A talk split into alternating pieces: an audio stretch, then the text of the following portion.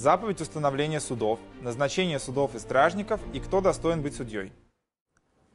Каждая страна должна установить судей, которые будут э, выполнять эту функцию. И эти судьи, как бы верховные судьи, будут заниматься тем, что будут э, назначать всех остальных судей в этой стране. И никакой человек не имеет права назначить э, сам себя судьей и судить других людей, потому что это будет ну, полный хаос. Когда придет человек, типа, я, я вам тут самый главный судья, буду вас всех судить, ну, как бы понятно, к чему это приведет, да, то есть понятно, что этот человек не будет судить по справедливости, по законам, поэтому, с одной стороны, изначально страна должна вы, выбрать, ну, ответственные за это люди, правительство или каким-то другим образом, общество должно выбрать себе судей, которые будут заниматься установлением всей судебной системы, чтобы как бы следить за тем, чтобы законы принимались, соблюдались и так далее. Тот, кто назначен на э, вот, эту, вот эту должность, назовем это так, верховного судьи, назначать других судей, он не имеет права назначить судьей того, кто недостоин этой должности.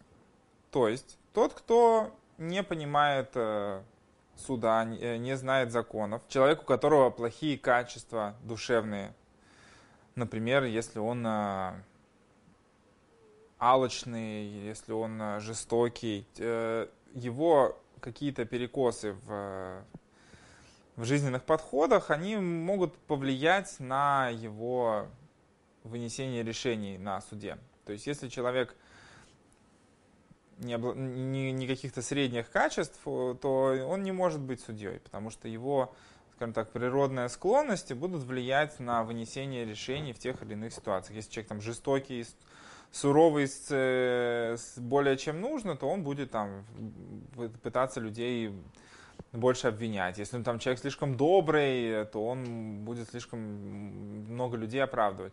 Человек должен обладать средними качествами, не обладать какими-то явными плохими качествами, которые имеют э, перекос в ту или иную сторону – Хорошее качество тоже может быть перекосом в плохую сторону. Например, человек, который хочет всем помочь, абсолютно не используя при этом мозги, э, человек будет помогать там, всем, кому попало. Там, подошел человек, попросил денег, он ему дал. Неважно, этот человек попросил денег, чтобы там купить наркотики или там что-то плохое сделать. Если человек э, делает хорошее только потому, что ему нравится делать хорошее, он ничем не лучше там жестокого человека или еще что-то. Он просто живет как э, животное, которому нравится реализовывать свои природные инстинкты. Вот, поэтому Э, человек, которого назначают судьей, не должен обладать какими-то явными плохими качествами, перекосами в ту или иную сторону. Вот. Э, и, соответственно, это не будет справедливый суд. Но основное требование, конечно, это бескорыстность, то есть судья не должен, ну не бескорыстность, судья не должен быть алчным человеком и стремиться к богатствам, потому что иначе будет легко соблазнить его тем или иным посылом, чтобы он э, вынес то или иное решение.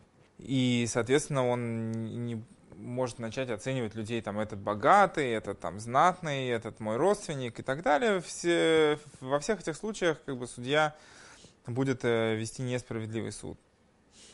Вот. И также нельзя назначать э, судью, как уже было сказано, который не знает э, законов и вообще как вести суд, полагаясь на то, что, может быть, он потом будет спрашивать у, у, у других людей. Нет, если человек назначается судьей, он должен быть э, тем, кто знает закон, тем, кто будет по нему судить, а не то, что в книжках посмотрит потом, да? Вот. И уж тем более не нужно говорить о том, что не стоит назначать э, судьей человека из-за его какого-то имущественного состояния, что он дал, э, чтобы его назначили судьей. То есть, если человек э, заплатил денег, чтобы его назначили судьей, просто потому что ему это нравится делать, это уж явно не причина назначить его на эту должность. Всякий судья должен быть подходящим для того, чтобы вести суд. То есть, он должен быть осведомлен. И всякий судья должен разбираться в законах, которыми он будет судить. То есть, знать законы Бнейноах, которые касаются его сферы деятельности быть достойным судьей. И также он должен разбираться в том, как вообще работают взаимоотношения между людьми. как люди себя ведут, в намерениях людей. То есть, ну, в принципе, он должен быть, э, не назовем это прямо психологом, но человеком, который разбирается в людях. То, как, э, почему они что делают и как вообще все это у людей работает обычно.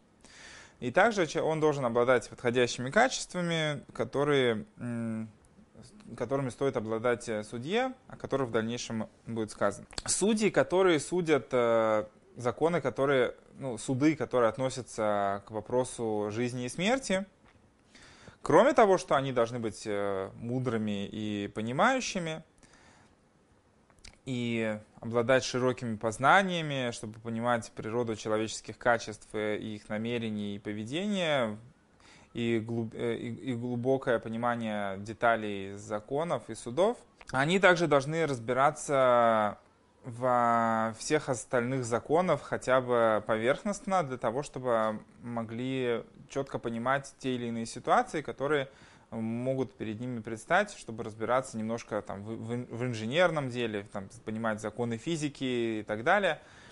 А, разбираться в разных сферах деятельности людей, в различных науках, чтобы когда перед ними встанет э, суд, который касается какой-нибудь там специфической ситуации, чтобы у них было представление о том, как это в принципе работает. И если эти судьи судят э, законы, связанные с идолопоклонством, они должны быть э, осведомлены, должны разбираться в моментах, связанных с этим идолопоклонством, несмотря на то, что, в принципе, изучение просто так идолопоклонства запрещено, но для того, чтобы знать, э, как, как себя вести, что является идолопоклонством, а что нет, это нужно делать, и поэтому судьи обязаны разбираться во всех э, обычаях, э, о том, что является непосредственно служением, а что нет в том или ином культе, для того, чтобы знать, что степень того, э, что человек нарушил, совершив то или иное действие в рамках э, того или иного культа. Иначе как, как он может судить об этом? Если там, пришел суди, свидетель и говорит, вот этот человек совершил-то то-то и то-то в таком-то, таком-то месте, перед таким-то, таким-то божеством. Если судья не знает, что такое есть культ, что у него есть такой-то способ служения, он не может знать о том, что это запрещено или нет. Соответственно, он не может судить э, человека за его поступок. Всякий судья, вне зависимости от того, судит он э, дела, связанные с э, вопросами жизни и смерти, или он судит только какие-то имущественные споры между людьми, нужно, чтобы у него было семь хороших качеств. Первое – это мудрость, скромность, трепет перед небесами – ненависть к богатству, э, любовь к истине, то есть он должен стремиться к истине, э, любовь э, к творениям, ну, ко всем. И человек должен обладать хорошим именем. То есть про него не, не должно ходить никаких плохих слухов, что он там себя как-то ведет или совершает какие-то отвратительные действия. То есть судья это должен быть человек, которого все уважают, э, видят в нем достойного человека, и он обладает хорошими качествами. Вот такой человек достоин быть судьей, чтобы его суд был достаточно справедливым. И, кроме того, в глазах людей им было приятно, что этот человек их судит, что это не какой-то человек, который может быть глупый или горделивый, или про него ходят какие-то неприятные слухи. Когда такой человек будет выносить суд, всегда у людей будет сохраняться желание сказать, что это несправедливый суд, он там его сам придумал или что-то. Но когда это достойный человек, его решения, они будут приниматься обществом хорошо. И э, когда э, такой человек будет выносить э, решения по тем или иным делам, общество будет их принимать как, э, как справедливые, и, скорее всего, они такими и будут, и, соответственно, будет более, больше уважения к суду, больше отношения к, у людей будет к закону, что закон есть, он работает, его необходимо соблюдать, и таким образом общество будет э, более справедливым и, скажем так, дружелюбным. И так сказал Итро Муше про эти качества – что ты должен увидеть, э, высмотреть во всем народе людей э, э, мощных, людей истины, которые боятся Всевышнего и ненавидят имущество, и назначить их судьями. Что такое Анчей Хайль? Люди скажем так, солдаты, чтобы было у них сильное сердце, и чтобы они были богатые, чтобы им не нужно было вообще с кем бы то ни было считаться. То есть мощные люди, которые, которые во-первых, достаточно тверды в своих как бы, намерениях, чтобы выносить решения. Потому что это на самом деле не просто вынести решение, вот пришло два человека, ты вынесешь, ты скажешь одному, что он виновен, второму, что он не виновен.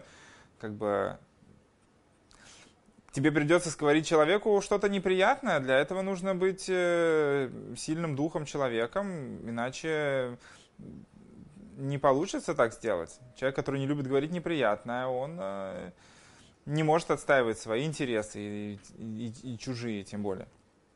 Вот. И, и человек должен был быть богат, то есть ну, достаточно обладать достаточным имуществом, чтобы ему не нужно было с кем-то считаться. Человек, у которого, в принципе, все есть, какая ему разница, важный этот человек, не важный. Если он чувствует свою собственную независимость э, в финансовом плане ни от кого, то, соответственно, ему не нужно считаться, что вот он, этому богатому человеку он там вынесет решение против него или еще что-то.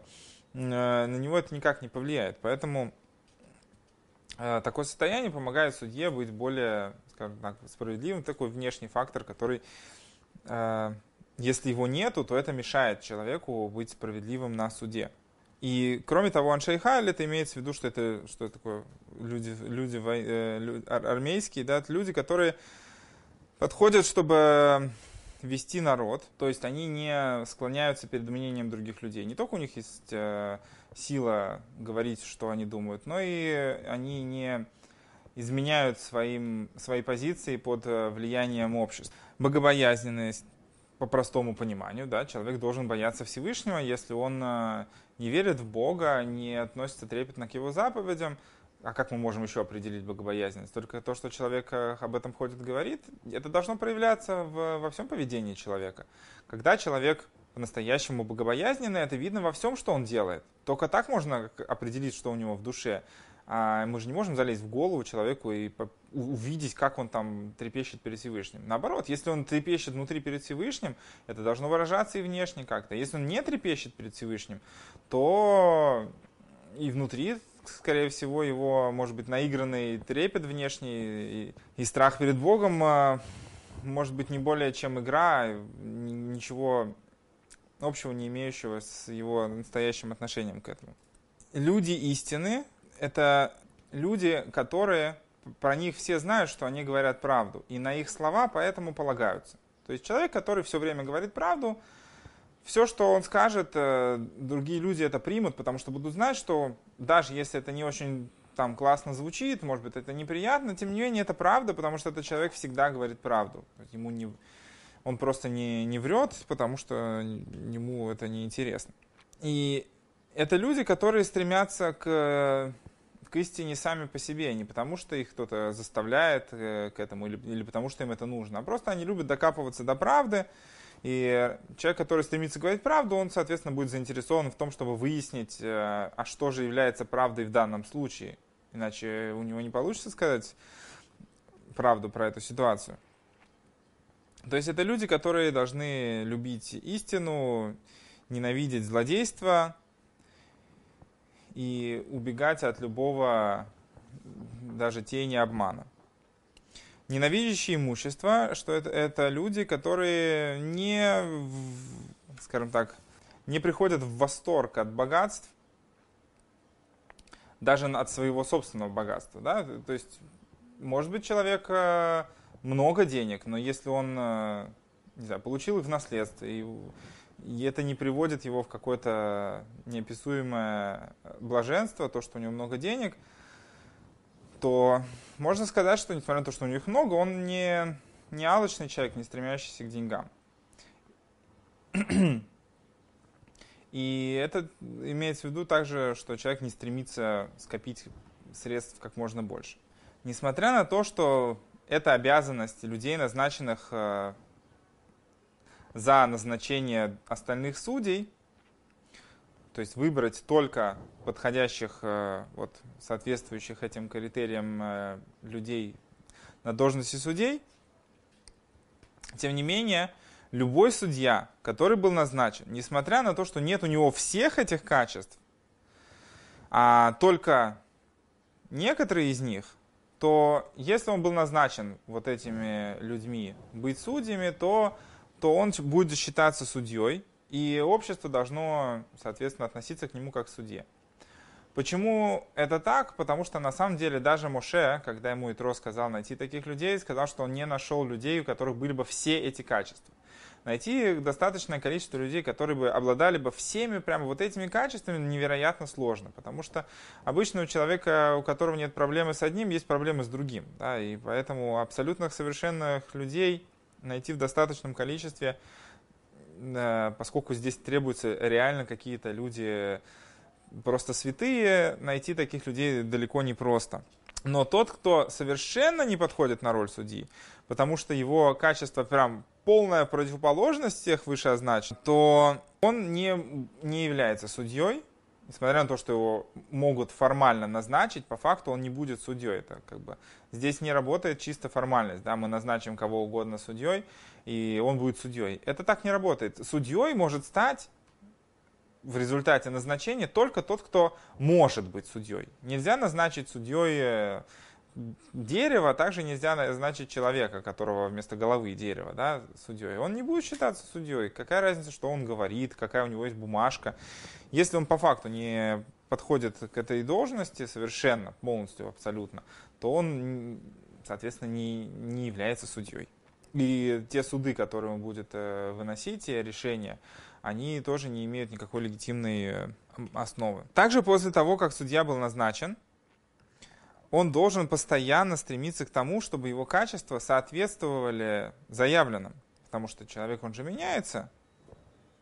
И если человек не следит за собой, за своим поведением, не растет все время, то если мы не движемся вверх, мы движемся вниз. Человек, который э, занимается такой сложной и ответственной работой, где есть много рисков, если он не будет постоянно следить за собой, чтобы соответствовать всем необходимым качествам, то со временем он может э, перестать быть э, человеком, достойным быть судьей.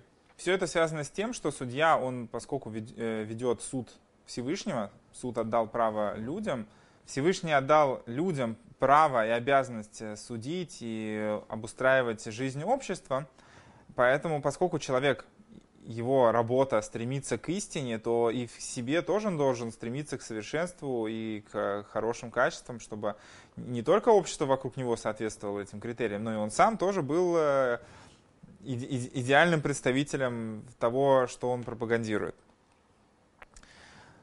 Еще из качеств, которыми судья должен обладать, ну это скорее даже не качество, а то, каким образом он должен себя вести, то, что судья должен быть э, терпеливым. Что это значит? Что это простое значение, быть терпеливым, потому что к судье приходят люди с совершенно разными просьбами, с разными вопросами.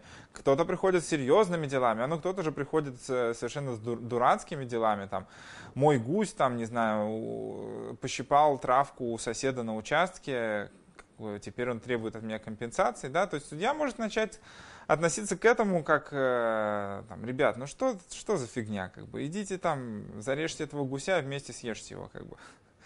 Какая, какая вам разница?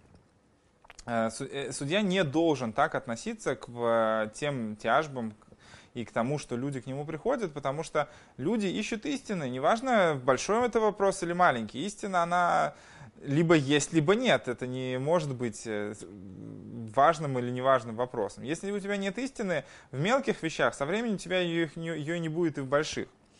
А, поэтому судья легкомысленно к таким вещам относиться не должен. С другой стороны, судья не должен слишком много пугать людей, которые к нему уходят, то есть э, делать из э, посещения суда, из своей должности, из того, что люди пришли на суд слишком какую-то грозную процедуру, чтобы люди не боялись и приходили все-таки на суд э, и выясняли вопросы в суде, а не на заднем дворе. Также судья не должен быть просто таким каким-то легкомысленным человеком, ну, то есть э, беззаботным, скажем так, чтобы люди не начали пренебрежительно относиться к судье. То есть судья должен быть уважаемым человеком и соответствовать образу судьи, который есть в обществе, каким должен быть судья. Это не человек, который, там, не знаю, после суда пошел на дискотеку и так далее. Не то, что в этом есть проблема, но для судьи это не совсем то поведение, которого от него ждет общество. И, соответственно, тем, что он в свободное, скажем так, от работы время ведет себя определенным образом, он все равно остается представителем суда, и все равно через него люди впитывают отношение к суду. И таким образом, каким он себя будет вести, это будет влиять на то, как люди будут к суду относиться. Конечно, у человека есть право там, в рамках дозволенного вести себя как угодно, но при этом, если человек занимает должность судьи, он должен понимать, э, что его поведение, оно создает некий образ судьи, и у него нет права вести себя абсолютно как угодно.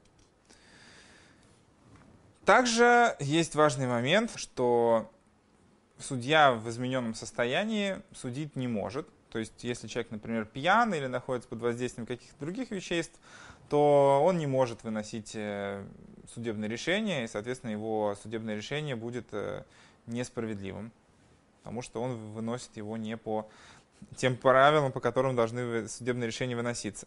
Мы уже объясняли тот момент, что судья должен соответствовать хорошим качествам и должен хорошо приниматься в обществе его позиции жизненные, они должны примерно быть на уровне людей. То есть он должен понимать, чем люди живут, и жить примерно теми же ценностями. Ну, не в плане того, что он стремится к чему-то хорошему, а в плане того, что если к нему приходят люди судиться про какие-то имущественные вещи, судья, который, может быть, там какой-нибудь э, Э, приверженец спартанской жизни, которого дома он спит только там на, на простыне, положенной на голый пол, он не может говорить людям, типа, о чем вы вообще спорите, это вообще все фигня, как бы, просто выкиньте все и, и идите гулять. Как бы. Человек должен жить по тем же принципам, по которым живет общество вокруг него. Поэтому изначально, ну это как некая это не, это, не обя, это не обязательно, но желательная ситуация, что изначально лучше не брать судьей человека, который не из этого народа, который он собирается быть э, судьей. Потому что человека из другого народа люди не так принимают. Ну, просто видят его другим и не понимают его до конца, и, соответственно, будут по-другому относиться к тому, что он говорит. Они могут, не считать его плохим человеком, но если он станет над ними судьей, отношение людей будет к такому судье совершенно другое, чем к судье из э, своего народа.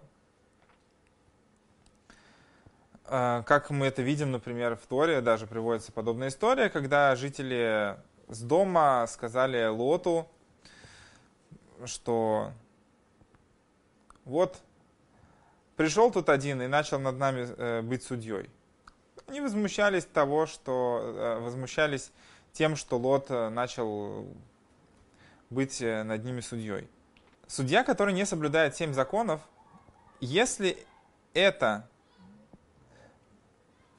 то, что касается тех законов, которые между человеком и Всевышним, например, идолопоклонство или прелюбодеяние, да, прелюбодеяние это то, что между человеком и Всевышним, потому что между людьми здесь нет никакого, скажем так, технически не видно никакого греха. То есть это только в глазах Бога мерзость, в глазах людей технически они могут не видеть никакой проблемы в этом вопросе. То этому судье запрещено судить то, что касается законов, в прошлой главе это объяснялось, разница между законами, которые судьи э, могут разбирать. Есть законы, которые называются, скажем так, данные, да, законы, которые идут от Всевышнего, это то, что касается семи законов, непосредственно самих заповедей. А есть законы, которые общество само себе устанавливает, судьи устанавливают, все, что касается пограничных ситуаций, например, там, если это не убийство, а просто кто-то кого-то побил или там еще что-то. Это законы, которые судьи обязаны сами установить э, правила, по которым все будет работать, и это э, называются законы принятые, да, то есть они приняты э, между людьми вот если судья не соответствует, э, если судья не соблюдает семь законов э, в том, что касается отношений Всевышнего и человека, то он не вправе судить э, по законам, которые именно от Всевышнего, то есть то, что касается непосредственно семи заповедей. Но он может судить принятые законы. То есть то, что между людьми было принято, он может судить, потому что вполне возможно, что к ним у него нет никакого а, такого предубеждения, то есть он э, их не нарушает, он их соблюдает. То, что между э, человеком и человеком, он трепетно к этому относится, и, соответственно, если он трепетно к этому относится, он может быть в этих вопросах судьей. Но если судья нарушает заповеди, связанные с убийством и воровством, то он а, не может быть судьей ни, ни в каких вопросах вообще. Судья, который взял взят или каким-то иначе образом испортил суд, отклонил его в сторону, вывел неправильное решение сознательно, он больше не может быть судьей. Никогда. То есть если человек сознательно нарушил правила ведения суда, он лишается права быть когда-либо судьей. И все, что он постановит, не может быть э, считаться справедливым вердиктом. И обязанность правительства страны отменить все его постановления как судьи, кроме тех вещей, которые... А, э, кроме того, за что они должны судить э, его самому за те вещи. Если судья украл или взял э, взятку и раскаялся, то можно назначить его обратно судьей. Но если человек воровал или брал взятку и раскаялся, то можно опять назначить его судьей. Или вообще просто изначально назначить его судьей. То есть, если он не был судьей, а брал взятки по каким-то другим причинам, а, но раскаялся, можно назначить его судьей. Здесь есть интересная пометка насчет того, что это только в том случае, если он полностью изменил свое поведение, а не просто так, э, типа, я раскаиваюсь в том, что делал, ставьте меня судьей. И недостаточно того, что он просто вернул то, что украл или брал взятку. Как мы можем знать, что человек полностью раскаялся и полностью изменил свое поведение?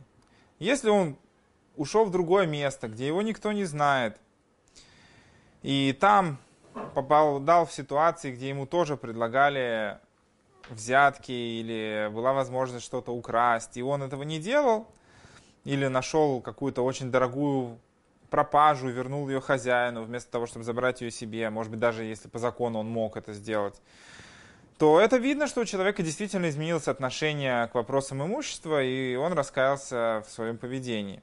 Вот, то это доказательство да, того, что теперь он другой и может снова быть судьей. Но если человек был... Но если кто-то, кто не был замешан в грехах, связанных с деньгами, а просто не соблюдал семь законов между человеком и Всевышним и раскаялся полностью, и принял на себя соблюдать семь законов, то это кошерно, и он может быть судьей. То есть человек, который был связан с вопросами денег, у него как бы более сложный путь исправления, чем человек, который просто изначально, в принципе, не знал о семи законах, там, не соблюдал их и полностью, в принципе, раскаялся. Его как бы раскаяние принимается больше, если это касается тех вещей, которые между человеком и Всевышним. Такого человека намного проще поставить судьей. Но из всего этого есть одно большое исключение – убийца, Равайнер пишет, что по его мнению его никогда нельзя принимать э, судьей над обществом. Потому что это человек, как бы забравший частичку из этого мира, лишается как бы права быть судьей. Он пишет, что можно как бы, обсуждать вопросы, связанные с тем, если человек случайно стал убийцей или как-то иначе, э, стал причиной чьей-либо смерти, но сознательного убийцу ставить даже после рассказ... раскаяния судьей не стоит. В законе о судах э, про убийцу, который объяснил Всевышний Ноаху, сказано, но кровь вашу, ваших душ я востребую из руки человека или из, из руки брата его востребую душу человека. И мудрецы объяснили это указание, что оно значит. Что значит из руки человека? Из руки человека, из, из руки мужчины, судьи. Здесь имеется здесь э, игра слов на иврите. Иш – это именно мужчина. Или свидетеля, а не из э, руки женщины. Брата его, что даже если он э, близкий родственник, то есть Бнейноах может быть осужден по судом, даже свидетелем то есть Бнейноах может быть осужден по свидетельским показаниям мужчины, судьей мужчиной, даже если этот свидетель или, рост, э, или судья были близкими родственниками, но не женщиной, которая не может быть э, судьей или свидетелем. Это то, что касается семи законов. Да? То, что касается э, законов, которые именно семь заповедей, которые данные Всевышнему не приняты. Принятые это суд вправе устанавливать, э, может быть женщина свидетелем или нет. То есть получается, что женщина, она не может быть э, судьей или быть свидетелем в вопросах Днейнох. Также э, глухонемой, слепой и ребенок тоже не могут быть судьями и свидетелями. С какого возраста человек может быть назначен судьей – не стоит назначать судьей человека раньше, чем у него будут все необходимые качества для этого, пока он не будет, например, там 18 или 20 лет. И даже это в этом возрасте такому человеку стоит не отдельно назначать судьей, а может быть просто да, прибавить его к какому-то другому суду, чтобы он а, набрался опыта, но не назначать его как отдельный и, а, и тем более как один единственный судья, в каком-либо месте, чтобы он там судил, э, собственно, ручно людей до возраста 40 лет. Единственное условие, ну, как бы, ограничение здесь то, что если только нет никого другого, такого же, как он, что, может быть, он супер достойный судья, а другой, а никого больше нету, тогда стоит его поставить, чем вообще быть без судьи или назначить недостойного человека. Тогда можно даже с 18 лет назначить его судьей, если как бы, это лучший вариант из всех остальных. Человек, который слепой на два глаза, несмотря на то, что он может быть величайшим мудрецом, и нельзя назначать его судьей для Абнейноах. Сказали мудрецы, это то, что касается тех людей, которые могут быть в принципе судьей. То есть мы до этого говорили немножко о тех качествах, которыми судья должен обладать. Сейчас мы поговорили о том, кто вообще может быть судьей, что женщина, глухонемой, слепой, молодой – все эти люди не могут быть э, назначены судьями. Теперь следующий момент. Сказали мудрецы, что Бнейнох может быть осужден на смерть, то есть в тех законах, которые касаются наказания в виде смертной казни, даже одним судьей. То есть если есть один даже судья, который подходящий, который кошерный, и, и может выносить эти решения, то по его решению человек может быть э, осужден на смертную казнь. Вот, и тем более он может судить все остальные имущественные споры и так далее. И если нету а, судей других, которые подходят, а, подходят а, для суда, как мы уже говорили до этого, в принципе, про современные реалии, то обязан судья, который может судить, судить. Человек, который способен в данной ситуации быть судьей, должен быть судьей, как мы это уже объясняли. Несмотря на это, стоит назначить э, суд из трех судей или больше, чтобы судить э, такие вопросы, э, связанные с вопросами жизни и смерти. Потому что лучше, чтобы было несколько мнений, и чтобы среди них было как, в итоге принято решение по большинству, чтобы в вопросах жизни и смерти все-таки это было не, не по мнению одного человека, а по совместному решению группы людей. Как сказали мудрецы, по, по пути как бы совета, хорошего совета и правильного поведения, что не, не, не будь э, судьей в одиночестве, в одиночестве. Потому что единственный судья, который судит справедливо в одиночестве, это Всевышний. Во всех остальных случаях, если ты судишь сам, то как ты можешь сам себе гарантировать, что твое мнение, оно взвешенное с разных сторон? Когда есть несколько людей, которые высказывают, пусть даже ту же позицию, просто чуть-чуть по-другому, ты уже смотришь на эту ситуацию под разными взглядами, это помогает вынести более справедливое, более честное решение. Но любой человек, который полностью непригоден к судейству, нельзя назначать его даже как человек просто за компанию, чтобы выносить э, решение не в одиночке. То есть только достойный человек судьей может быть назначен судьей или добавлен быть э, судьей, чтобы не в одиночестве судить. Но человек, который не, не пригоден быть судьей, он ни в каком формате не может э, выступать в этой роли. Судья, который знает, что другой судья не пригоден быть судьей, потому что он, например, обманщик или вор, запрещено ему сидеть вместе с ним и судить. Потому что сказано, от э, слов лжи отдались. Как уже говорилось, что в законах э, Бнейноах близкий родственник может тоже быть э, судьей, или можно его судить, или он может быть свидетелем. И также двое или трое судей, которые родственники друг другу, тоже могут быть судьё, судьями в одном суде, нет в этом проблемы. И также, если судья родственник свидетеля, он может принимать его свидетельство, и нет в этом проблемы. Все это касается той ситуации, если у, у судьи нету здесь никакого личного участия. То есть то, что просто он родственник, это не создает никакой проблемы.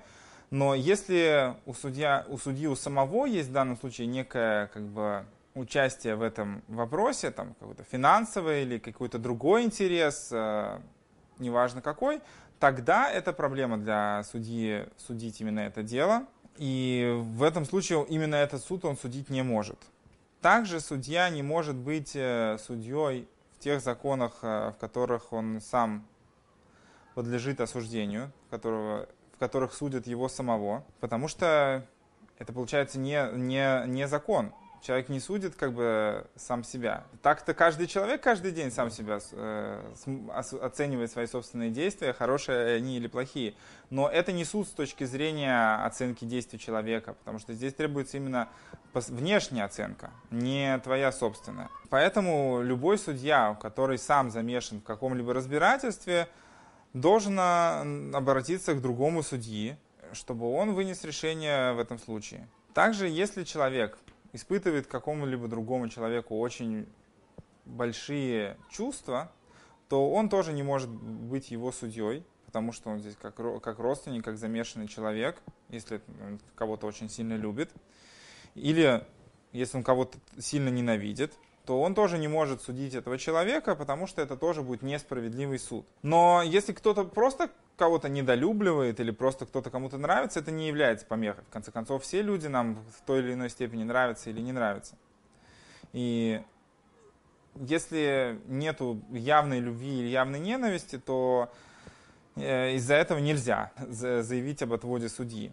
Но, тем не менее, судья сам должен понимать э, о том, что если у него есть отношение к этому человеку, позитивное или негативное, то он должен давать себе отчет, сможет ли он в данном случае вести разбирательство справедливо и не стоит ли ему самому взять отвод, чтобы это был справедливый суд э, на 100%. Двое судей, которые ненавидят друг друга, тоже не должны судить э, в одном суде потому что получится, что один будет на, на зло другому говорить на, э, наоборот, и это будет тоже несправедливое разбирать. В законах Бнейноах суд, э, свидетель может стать судьей, даже в суде, в котором э, есть э, вопрос жизни и смерти.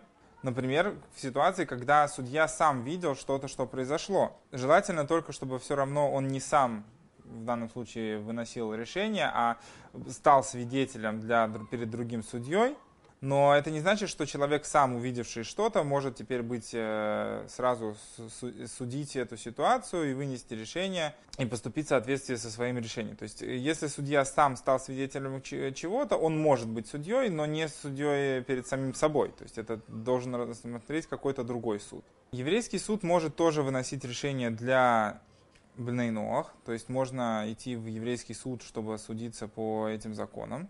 И также Бнейнох могут, в принципе, просто назначить себе еврея судьей в свой суд.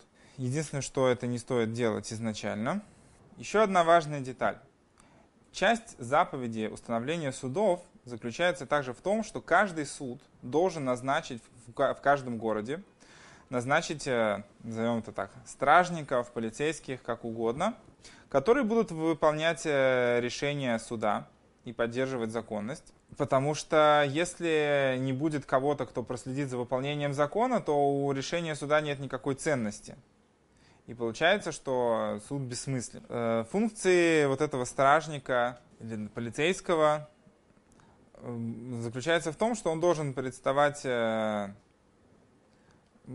перед судом с палкой или чем-то подобным и требовать от людей, которые подлежат суду, выполнения решения суда. И также приводить э, в суд людей, чтобы они э, предстали перед судом,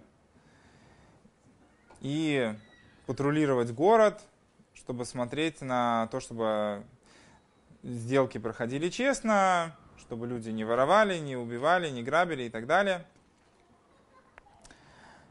чтобы были весы с нормальными гирьками и исправлять всю, как бы, все, что всю несправедливость, которую он увидит на улицах. Да? То, когда кто-то что-то делает нечестное, кто-то кого-то обманывает или что-то такое, вот эти стражники должны были ходить и поддерживать порядок на улицах города. То, чем, в принципе, занимается полиция сейчас. И все действия вот этих, вот этих стражников, они должны быть только по решению суда и по указанию суда и они сами не выносят никакие решения по собственному усмотрению, то есть если они видят что-то, что требует э, вмешательства, так как суд уже установил это сделать, они это делают. Если эта ситуация, требующая рассмотрения суда, они просто выставляют эту ситуацию перед судом, приводят этих людей в суд, и также выполняют решение суда в том плане, чтобы там, взыскать с кого-то деньги, вынести наказание и так далее. И также, как общество обязано почитать судей, также оно должно трепетно относиться к стражникам с уважением. Э, и у суда есть право установить наказание для того, кто плохо относится к этим стражникам в виде какого-то соответствующего наказания. То есть, в принципе, это то, чем завершается судебная система, да, то есть есть судьи, которые судят, и есть э, стражники, которые выполняют эти решения, потому что как бы, судебная власть без исполнителя, она как бы не имеет никакого, никакого смысла. thank you